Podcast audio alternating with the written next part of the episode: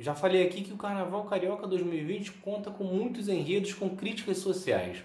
No entanto, como eu apontei naquele episódio, isso não chega a ser uma novidade, embora tenha ficado em falta por muitos anos.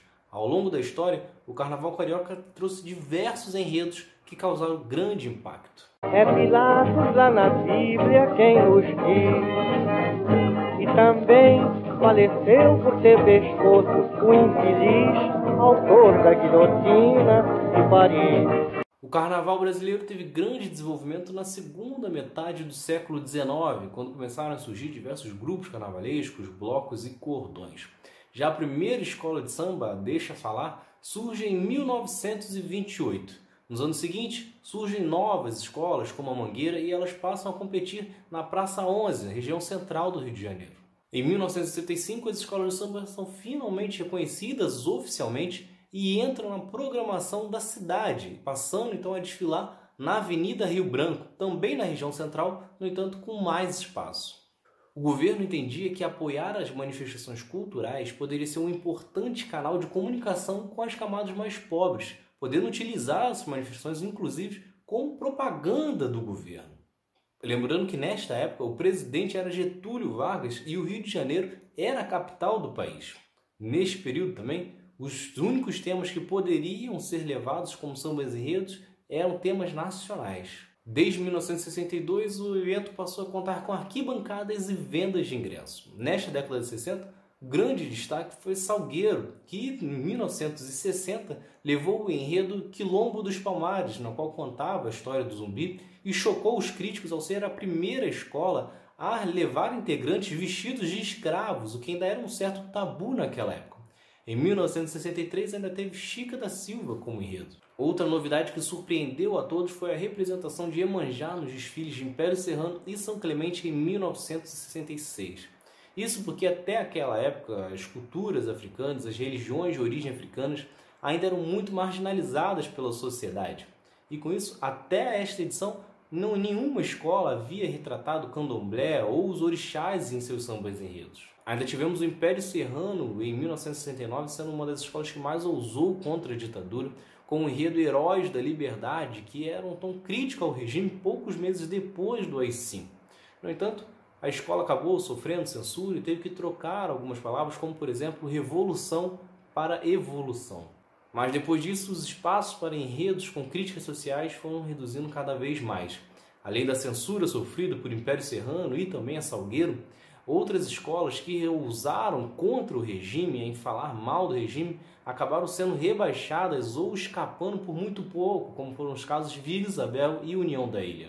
Já outras escolas optaram por homenagear o regime e acabaram conquistando títulos com isso, como foi o caso da Beija-Flor, que chegou a ser tricampeã com enredos defensores do, da ditadura militar, mas que acabou carregando uma certa antipatia do público. A história só muda novamente com a redemocratização que vem acompanhada da construção do sambódromo carioca. Desde o processo de abertura da democracia, surgem então diversos enredos mostrando a realidade do país. Em 1984, a União da Ilha cantava a voz do povo e a voz de Deus, referente à nova fase política do país. Em 1983, ah, o Caprichosos de Pilares já havia falado em seu enredo sobre a inflação nos preços dos alimentos. Em 1985, a própria escola então fala também como que no passado se comia mais feijão e que tinha muita gente no lugar errado e que queria votar. As críticas só foram aumentando nos primeiros anos após a saída dos militares. O Império Serrano, por exemplo, fez um enredo que pediu os 20 anos de volta, referente ao período que os militares ficaram no poder. A São Clemente foi mais uma a destacar a realidade deixada pela ditadura militar com o enredo Capitães do Asfalto, que mostrava a realidade de meninos moradores de rua. Assim como a Portela, com Morfeu no Carnaval, uma utopia brasileira que mostrava a situação de desemprego, os impostos e outras dificuldades enfrentadas pelos brasileiros. Já a Mocidade focava no genocídio indígena com Tupinicópolis, em 1988, quando completaram 100 anos da abolição da escravidão, as escolas de samba focaram em fazer enredos contando a história do povo negro, desde a luta pela, pelo fim da escravidão até aquela época, contrariando o desejo do Estado que queria que fizessem sambas enredos de homenagem à princesa Isabel. O primeiro grande destaque daquele ano foi a Vila Isabel com o enredo Kizomba, a Festa da Raça, que contava exatamente a história de negros que lutaram pelo fim da escravidão. Já a Mangueira, com 100 anos de liberdade, realidade ou ilusão, questionava se de fato foi dada liberdade, pois isso não parecia na realidade. Nesta fase, a Beija-Flor tentava reconstruir a sua imagem arranhada pela aproximação com a ditadura militar e tenta se reinventar nas mãos de Joãozinho 30.